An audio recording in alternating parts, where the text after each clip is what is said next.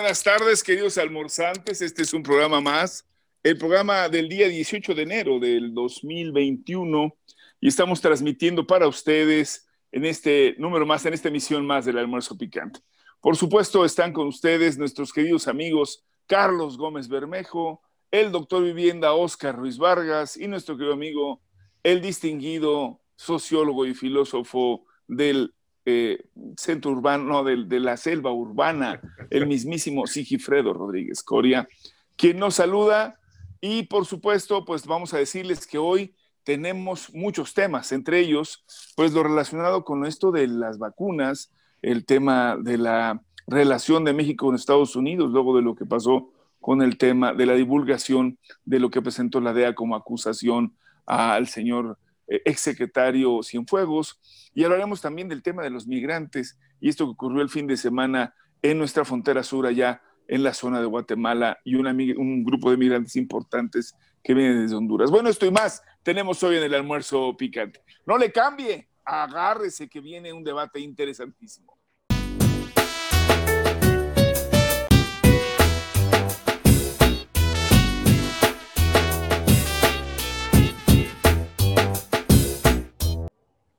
Muy bien, pues ya estamos aquí con ustedes. Eh, como lo comentábamos, bueno, pues empezó allá a correr un rumor así importante.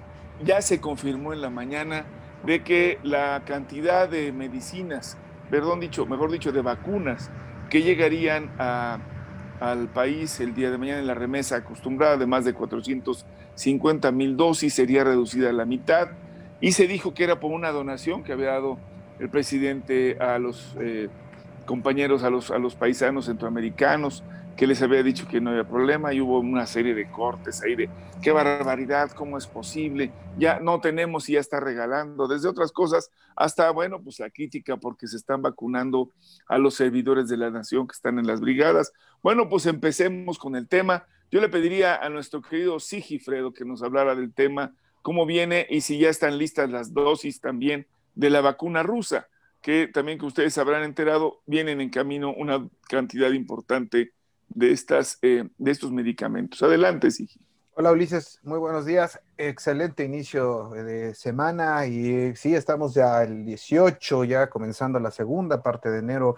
Casi uno no lo puede creer, pero cómo vuela el tiempo. Parece que fue ayer apenas cuando empezamos el año. Parece que fue apenas hace 15 días. Y es que así fue, efectivamente, y ha estado ha estado movidísimo. 18, 18 días. Hace, hace 18 días. Ha estado movidísimo, sí, es ciertamente. Y eh, fíjate que lo primero que habría que considerar, me parece, es que el, en el caso de las famosas vacunas y de si andamos regalando o no andamos regalando las, eh, las que tenemos, habría que decir que fue una petición justamente por, pues, de la OMS, de la de la ONU en el caso de, para México.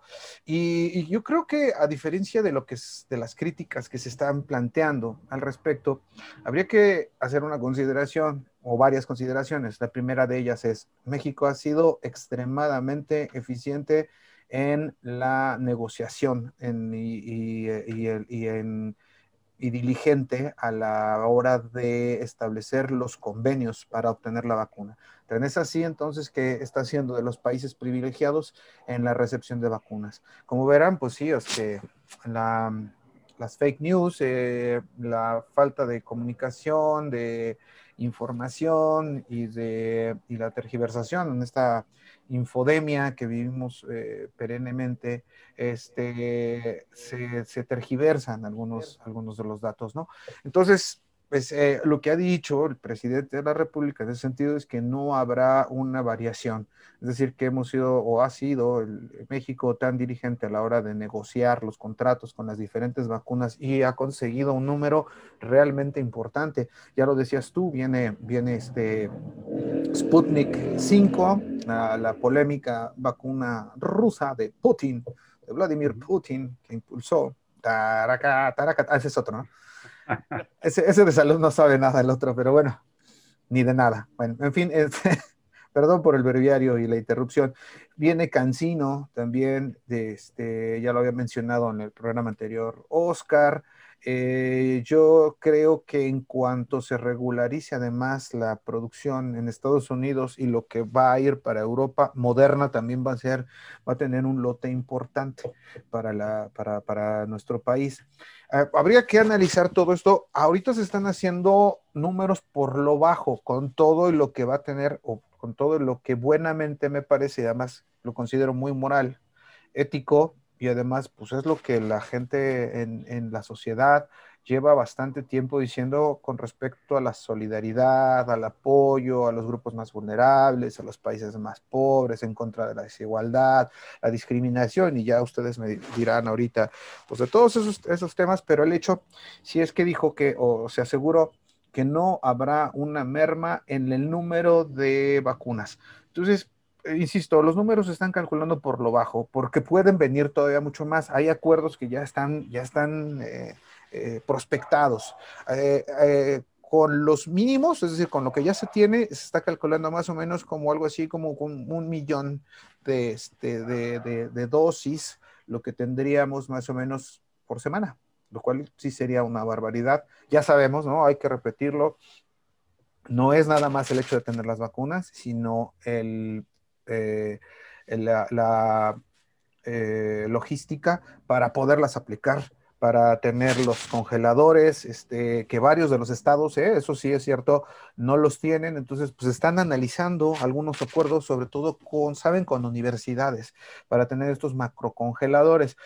Ahora, esta es la primera etapa porque estamos hablando de Pfizer. Pfizer necesita menos 70 grados, es una barbaridad, son congeladores especiales. Entonces, las universidades que tienen eh, eh, tesis, experimentos, desarrollos en biología, eh, principalmente son los que más cuentan con esa infraestructura, quizá no tan grande, pero... Oye, sí, en un refrigerador de eso nos podemos congelar para regresar en el año 2500, ¿no? Para hacer criogenia, Oscar, por supuesto. Que tiene, el corazón, que tiene el corazón tan frío como Carlos Gómez. O unas chelas ahí. Exacto, ¿cómo quedarían, cómo quedarían, Carlos? Unas chelas este, bien, pero bien muertas, ¿no? Y las metes unos un par de segundos y listo, ¿no? Bueno, el caso es que se está calculando que para marzo tengamos el 20% de la población eh, vacunada. Eso implicaría ya el mínimo, me parece, no me hagan mucho caso, vamos a investigar y se los ah, eh, confirmamos el próximo programa, tendríamos el mínimo para tener algo así como el comienzo de la inmunidad de rebaño. Eso quiere decir que mientras se vayan aplicando, se van a hacer manchas o franjas en la población que van a dificultar el paso de los contagios. Por ejemplo, aunque digan, ah, son bien poquitas ahorita para la población, este, solamente por justicia, ¿no? Pues sí, por justicia, y, pero también es estratégico que la población eh, que está combatiendo al, COVID en el primer frente lo tenga. Eso, eso va haciendo en la población cortes, va haciendo franjas o manchas que van dificultando, eh, van generando problema. Eso ya de por sí es una especie de inmunidad de rebaño. Si llegamos al 20% para marzo, tendremos, dijo Gatel, se reduciría 80% la mortalidad. Quiere decir que si estamos teniendo algo así, una friolera como de 16 mil contagios, estaríamos teniendo 20, eh, ¿no? este, perdón, 2 mil más o menos. Eh, eh, y además eso ya se vuelve exponencial. No sé si me explico, entonces sí va, va sumando. Así que durante el año creo que, que como ya lo vimos con el doctor Alfonso Vargas, en el mundo ya está calculada, ya los economistas, las macroeconomías ya tienen calculado este proceso que va a ser, eh, em, eh, ¿cómo decirlo?, em, evolutivo y progresivo para la recuperación, para generar sus inversiones, para las exportaciones, este plan. Y para la reactivación de, las, de los mercados internos. Muy bien. A ver, Carlos, ¿y, cómo la ves en el tema de la solidaridad internacional? Esta crítica que parecía de verdad desproporcionada, le van a dar a los centroamericanos en medio, por supuesto, de la protesta que ahorita vamos a platicar, o más que la protesta de la caravana de migrantes que salió de Honduras. Cuéntanos, mi querido amigo. Sí, este, eh, gracias, maestro Sigui Oscar. Eh, excelente inicio de semana. sí, es, propicio poner esto en, esta naturaleza por la, dimensión de la tragedia humana que es la, migración centroamericana de, histórica, los países en, esto que se ha dado a llamar el, Triángulo Dorado, ¿no? Honduras, Guatemala y El Salvador, eh, es, el éxodo que hacen, que han tenido ellos históricamente, es una tragedia. Déjenme le bajo al ruido, lo que estoy escuchando así. Está bien, no te preocupes. Es que estoy, es mi regalo, mi regalo de Reyes, mi, Isaac me, me, regaló este, la Alexa. Entonces, Eco, bájale. ¿Eh? Órale, hace más caso, hace más caso que tú. Sí, sí, de madre. Qué bien. Entonces, dada la disparidad histórica que el neoliberalismo ha acrecentado y la polarización del ingreso entre dentro de las fronteras nacionales y también allende las fronteras entre países considerados ricos y países considerados pobres, este, no todos tienen la misma capacidad adquisitiva lo mismo en, en, en, los países, no toda la población tiene la misma capacidad este, de, de, consumo ni de adquisición. Es por eso que eh, el secretario general de Naciones Unidas lanzó una convocatoria que no es vinculatoria, no es a fuerza, a final de cuentas uno se adhiere quien tenga las condiciones, las ganas, la solidaridad, el altruismo, la buena, no nomás la buena ondita, ¿no? De, hacerlo.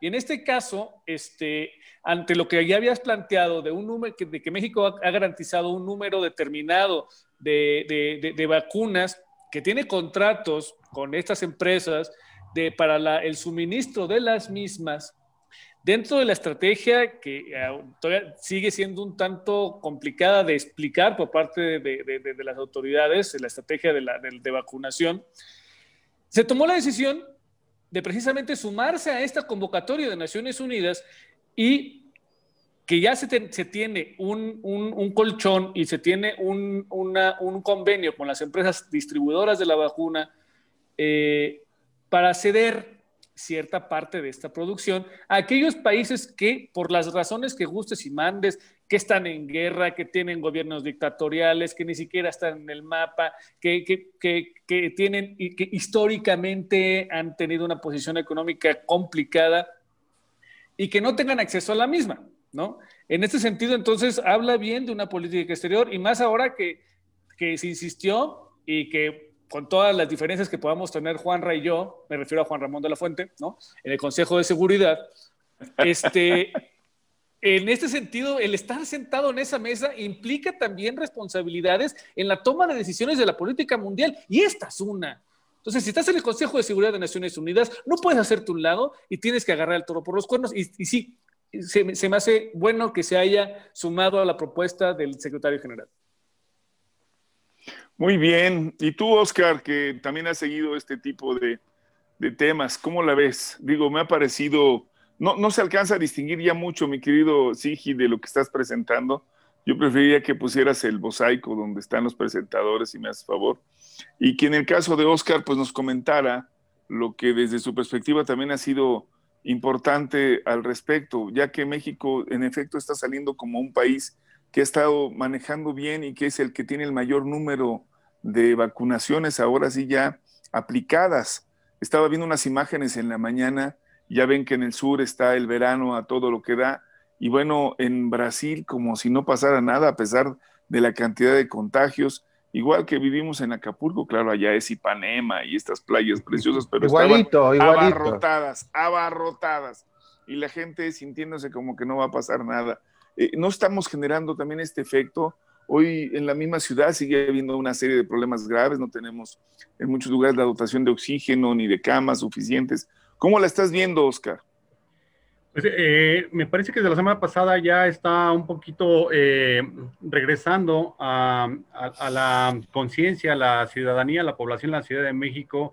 No se ve tanto movimiento en algunos puntos de la ciudad y creo que este, las medidas vuelven a estar en el dedo del renglón de, las eh, prioridades de todos los ciudadanos. Pero quiero referirme básicamente al aspecto internacional, mi bueno Ulises Lara, y es en el sentido de que México ha tenido un, papel muy interesante desde los paneles, desde el origen del año pasado, cuando se empezaron a negociar eh, las cantidades importantes de vacunas para democratizar en todos los países el acceso a la misma.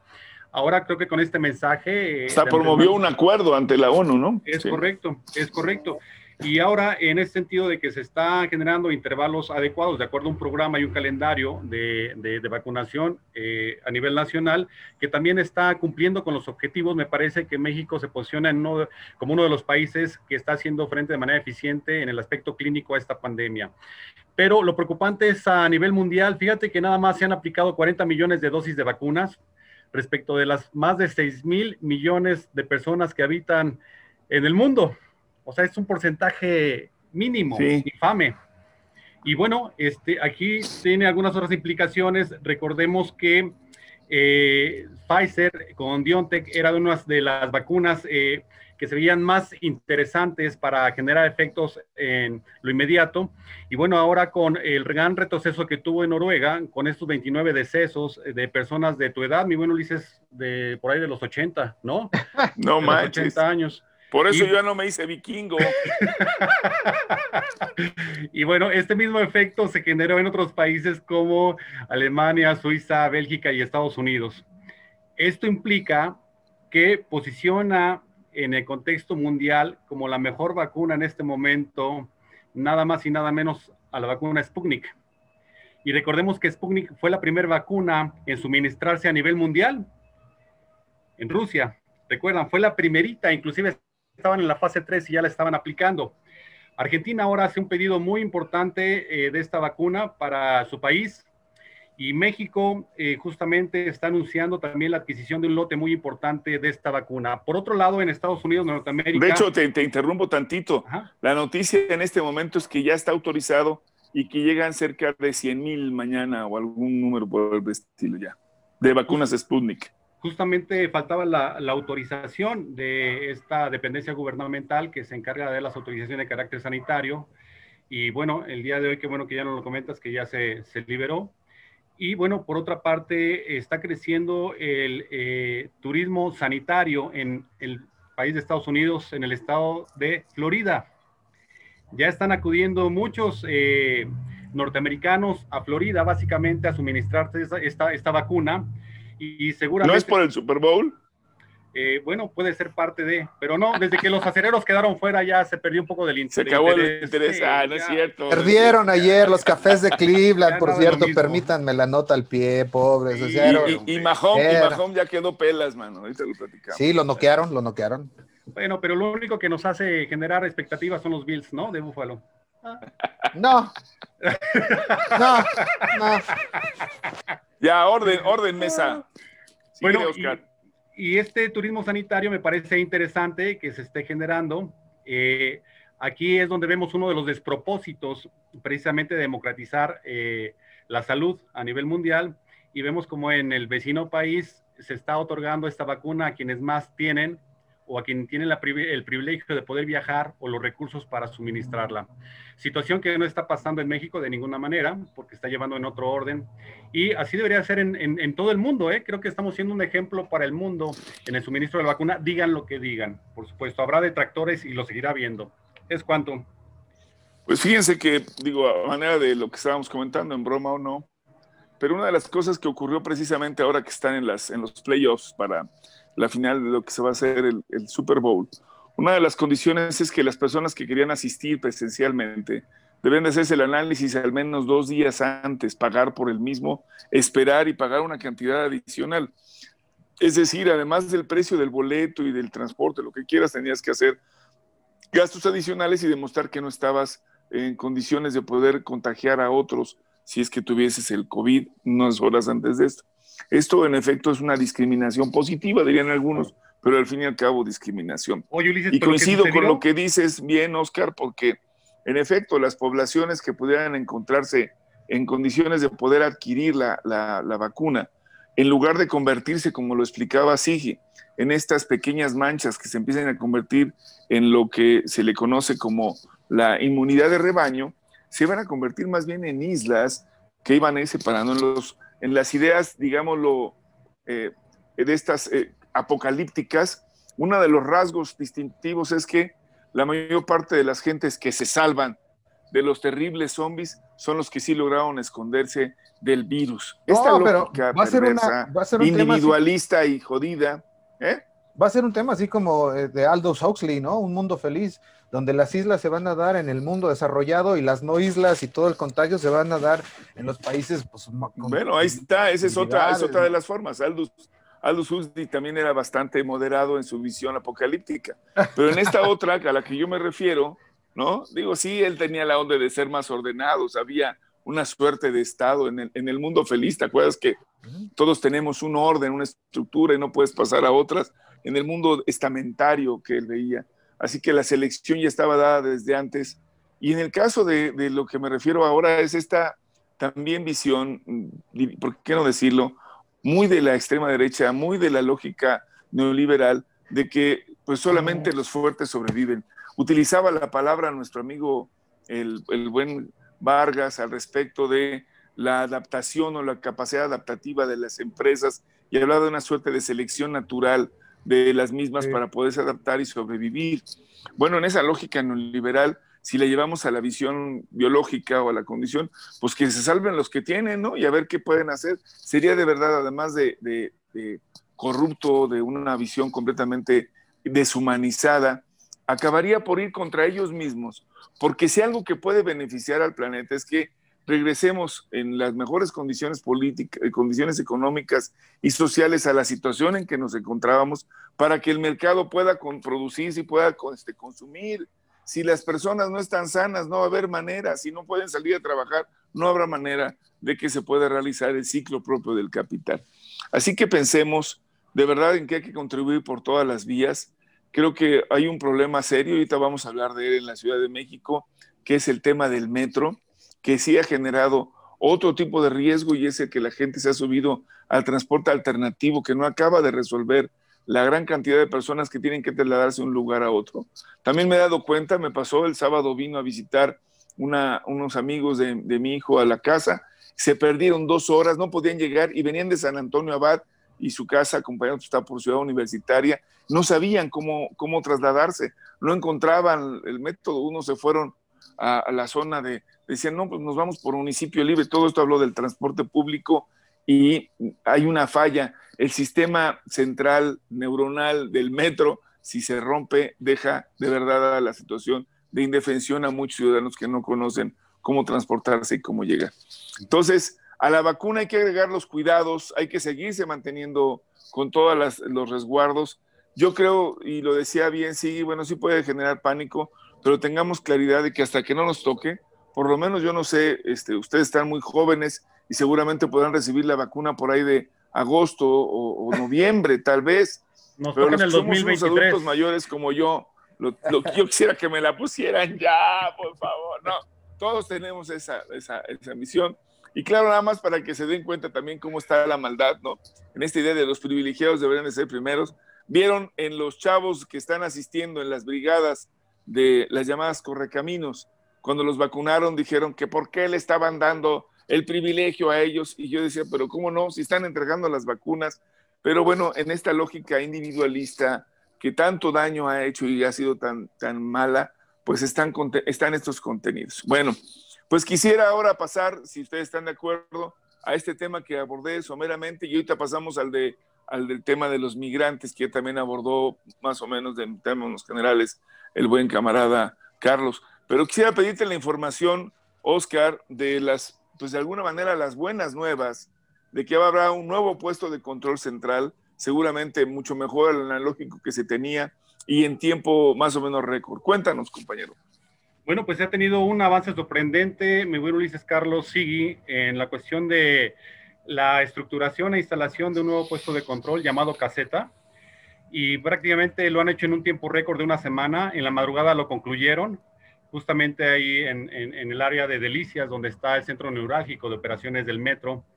Y bueno, eh, digamos, es un centro temporal que van a ver cómo está, va, a caminar y dependiendo de ello ya determinarán si, si se queda de manera permanente. Pero bueno, a siete días de generar compromiso se ha, se ha cubierto y han estado trabajando un grupo de técnicos expertos tanto del transporte colectivo metro como de la CFE. Se logró este primer objetivo y bueno, lo han señalado en diferentes etapas. Es prácticamente el programa emergente, el centro de telemetría, que este centro de telemetría va a ayudar básicamente a ir monitoreando los tiempos de recorrido y las distancias entre un tren y otro para evitar cualquier tipo de complicación o de accidente. Ya no, ya no van a ser post-its. No. Ah, que toda madre. Esta, eran lucecitas, eran lucecitas y entonces decían, ya se está alcanzando la luz, la luz. Eran como eran, los eran, carritos, eran carritos de Lego. Este, eran de la época de, de, de, del este, mismísimo El Santo. Y entonces se prendían así todos. Tu, tu, tu, tu. No eran, no eran, de zapatos. no eran bulbos, eran focos incandescentes. Y bueno, también está el, el, programa de modernización definitiva y el nuevo centro, la construcción del nuevo centro de control de trenes, que va a abarcar obviamente a todas las líneas del metro. Y bueno, este, básicamente eh, este proceso eh, implica que estarán en operación nuevamente los trenes de la línea 1 hacia el día 25 de enero de este mes. La línea 2... Es una semana. Ajá. La línea 2 entrará en operación una semana después, es decir, al día 31 de enero. Y siete días después la línea 3 entrará en operación nuevamente, es decir, por ahí del 7 de febrero. Esto implica que están haciendo tareas eh, titánicas en un tiempo récord y el problema paralelo, como bien lo señalan, es el hacinamiento en el transporte público. Recordemos que estas tres líneas convidadas eh, permiten la circulación de cerca o de más de dos millones de usuarios diariamente. Y bueno, para hacer frente a esta situación, se están poniendo a disposición de la población más de mil vehículos diariamente de diferentes sistemas de transporte.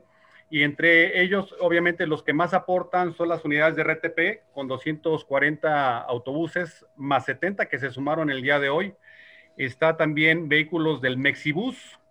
El rebasados de México, sí. Que están rebasados. Y están articulados van a, proporcionar el Metrobús con unidades adicionales, el Capitalbús con 12 unidades adicionales. El, Turibús. Todo lo que termine en bus. El, el, Antrobús. o sea, no mames, están rebasados. el bus, el bus Lightyear. Y déjenme comentarles que el periodo de espera en algunos puntos es de un minuto para tomar el transporte, pero en otros puntos de la ciudad es de 30 minutos. Esto implica complicaciones de hacinamiento muy importantes. Y aunque en periodos de fin de semana como eh, ayer domingo, este, eh, llegaban más o menos al 70% del cupo de la capacidad del transporte, no es así en los días entre semana. Pues, obviamente en esta lógica va a impactar en el asunto de los contagios en la pandemia y lo veremos reflejado en las próximas semanas. Ulises. Muy bien, pues ahí está. Y ahora yo le pediría, digo, reserva desde luego si alguien quiere hacer algún comentario, pero quisiera pedirle al, al buen Carlos que nos abundara sobre este tema de los migrantes. Hay una preocupación otra vez en el sentido de si es este el más eh, grande de los flujos que ha ocurrido en todo el país y diríamos en todo el mundo de migrantes. Yo creo que es verdad que estamos viviendo un momento superior a las guerras que se vivieron por lo menos en El Salvador y Guatemala. ¿Cómo la estás viendo y sobre todo la manera en cómo lo están resolviendo? Las imágenes eran de pues de represión, dirían algunos, y otros de contención. ¿Cómo la viste, mi querido Carlos? hacen comparaciones hoy en la mañana de lo que había ocurrido hace dos años, en donde el gobierno guatemalteco, francamente, te dijo: pásenle, cabrón, no, no hay pedo, o sea, van, ¿no? Ahí que los atiendan en la siguiente, en, en, la, siguiente caseta, que es México, ¿no? Eh, pásenle, pásenle, pásenle. Vamos, no había pandemia, ¿no? En ese sentido, entonces, este, el gobierno guatemalteco también tiene ciertas limitaciones en cuanto a estructuras, en cuanto a infraestructura sanitaria, y tener a 7 mil personas, algunos con documentos, algunos no este, y sin, sin, pruebas de que no estén este, infectados por el COVID, también mete, metería el gobierno guatemalteco, aunque así tardaran dos días en cruzar Guatemala, que de, donde están ahorita, que es Chiquipulas, a, la frontera mexicana, son 170 kilómetros. en, media hora lo recorren, ¿no? En carro, obvio, no, no, me refiero. En, en, dos días caminando estarían ya tocando las puertas de la frontera nacional, ¿no? Entonces el gobierno guatemalteco ante esta encrucijada dijo, güey, o sea, yo tengo mi propia bronca, estamos rebasadas las, instituciones sanitarias, no está en capacidad de atender a 7 mil hondureños en, su, en, su, traspaso por México, en su, paso por, en su paso por Guatemala. Y ya se mandó la Guardia Nacional, es decir, este, hay indicaciones claras de la administración de, López Obrador de que no van a pasar, güey, ¿no? Anteriormente, este, se planteó, eh, hace dos años, pues fue un poco más de contención. Acá ya están, están parando el flujo hasta de guatemaltecos, no nada más en hondureños. Hay, hay, escenas de hoy en la mañana de la Guardia Nacional ahí este, estacionando las cámaras de tráiler, ¿no? Estas pangas con las que tradicionalmente se cruza el suchiate, ¿no?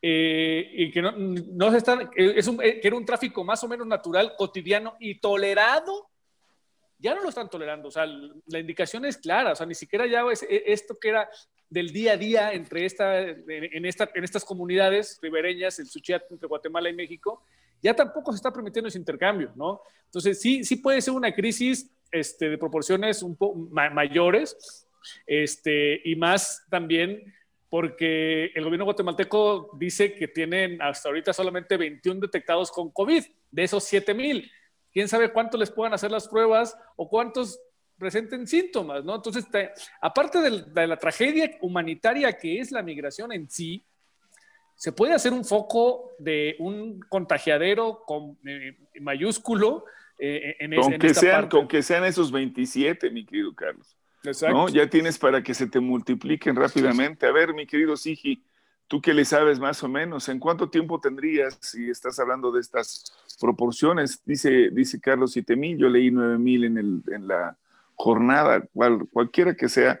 La verdad es que que tengas ya detectados contagiados, la posibilidad de que se puedan seguir contagiando otros va creciendo y va creciendo exponencialmente. Tú que has sido migrante, ¿cómo la ves, mano? Te queremos ver en, en, alguna parte, pero de, Europa, de Noruega. Con los, pollos allá, para este, No, que además esa es la otra, que es bueno que lo comentas. Atrás de todo eso, pues sigue viendo altas probabilidades de que haya un manejo de delincuencia organizada para el tráfico de personas, ¿no? Para el gobierno de eh, eh, rapidísimo, el gobierno de California dijo que si no se vacunaban a los migrantes, independientemente de su condición migratoria, nunca se iba a parar la pandemia en el estado de California, ¿no? O sea, hablando también de la responsabilidad de un estado en el sentido de vacunar a la población independientemente de su estatus migratorio, ¿no? Además, en, en, Chiapas estamos en verde, o sea, es decir, estamos llegando a una etapa donde realmente sería un desastre digo, sanitario, humanitario, de toda índole. ¿Cómo la ves, Misiji? Pues si se dan cuenta, Ulises, eh, podemos observar muy claramente que los fenómenos humanos son eso, eh, independientemente de los de salud, los sociales, tienen componentes muy parecidos. Así que entonces el, el, hacinamiento, el, el contacto eh, no, no salubre entre las personas, genera contagios de distinta índole. Además van caminando sin higiene, ¿no? Digo, no tienen agua, van tocando todo lo que tienen, están transcurriendo mucho tiempo sudando, este, van pegados, van juntos con otros. Por la necesidad, pero además cuando llegan a cada uno de los lugares donde pueden descansar, pues evidentemente no son espacios que puedas considerar mínimamente adecuados, son espacios cerrados, son espacios en los cuales... Pues eh, falta de cultura para, en, la inmigración, falta de oportunidades, pobreza, eh, y un montón de, agravantes son los que aquejan a todos estos pobres personas que tienen que buscar estos, estos espacios mejores. Entonces, el, contagio de 27, pues bueno, primero lo que, lo que tendría, lo que me llama la atención de, de la cifra con los 27, pues es lo que me sumo a lo que plantea Carlos. ¿Cómo le haces para saber que hay más? ¿no? ese ha sido el problema en todos lados, en las ciudades, en los lugares controlados, en espacios descontrolados como los de los migrantes, imposible. Es decir, por cada 27 vas a tener por lo menos tres en condiciones normales, más que están contagiados y no lo sabes. Pero en espacios descontrolados es imposible saber cuántos más hay. Entonces sí, sí, claro que va a haber, va a haber un impacto tremendo y pues esto abona, esto que te, que te decía hace rato con respecto a la, al mundo feliz uxliano, en, dividido entre la barbarie, la enfermedad, la pobreza, ¿no? Todavía más, ¿no? Todavía, creo que la, que, la pandemia todavía va a sacar a relucir esas abolladuras del coche neoliberal este, y, todos sus fracasos. Oye, pero de todas maneras habrá que insistirle a la gente que lo peor que podemos hacer es comportarnos verdaderamente como unos segregacionistas o que resolverlo sería, pues no sé, mandándolos a todos a, algún lugar donde puedan quedarse resguardados y morir, tipo campos de concentración o cosa por el estilo. Digo, es, es verdaderamente preocupante y lamentable. ¿Cómo la ves, Oscar? Digo, porque ahorita no estamos sufriendo esto y alguien diría, oye, ¿y si llega toda esta gente ha habido este comportamiento de no, no, no los dejen pasar, ha habido estas muestras de racismo, pero que también hasta lo, yo lo noté en esta visión de ¿Por qué le van a dar primero a los viejitos de los pueblos? Mejor que se los den a los de aquí, porque este, ellos para qué, si, si no. A la este gente bonita de, las ciudades y que tiene que dar este, y producción económica. perdón, perdón, perdón. Esa actitud de, sentirse pues, fifina, es cierto, Muy solidario. En la vida, ¿Cómo la ves, compadre? Pues mira, eh, creo que eh, la caravana actual eh, tiene diferentes componentes relacionados con las cinco caravanas anteriores de hace nueve meses, fue la última. Eh, me refiero de octubre del 2018 a abril del 2019. En este lapso se realizaron cinco caravanas, un éxodo importantísimo de centroamericanos, hermanos centroamericanos, pero la caravana de ahora, de entre 7 mil y 10 mil personas, tiene otras implicaciones. La más importante es la sanitaria. En las caravanas anteriores, en las cinco últimas, recordemos que no estaba implícito este componente sanitario. Ahora sí, entonces, el gobierno mexicano y seguramente el, guatemalteco también tendrán que estar eh, considerando esta situación como una situación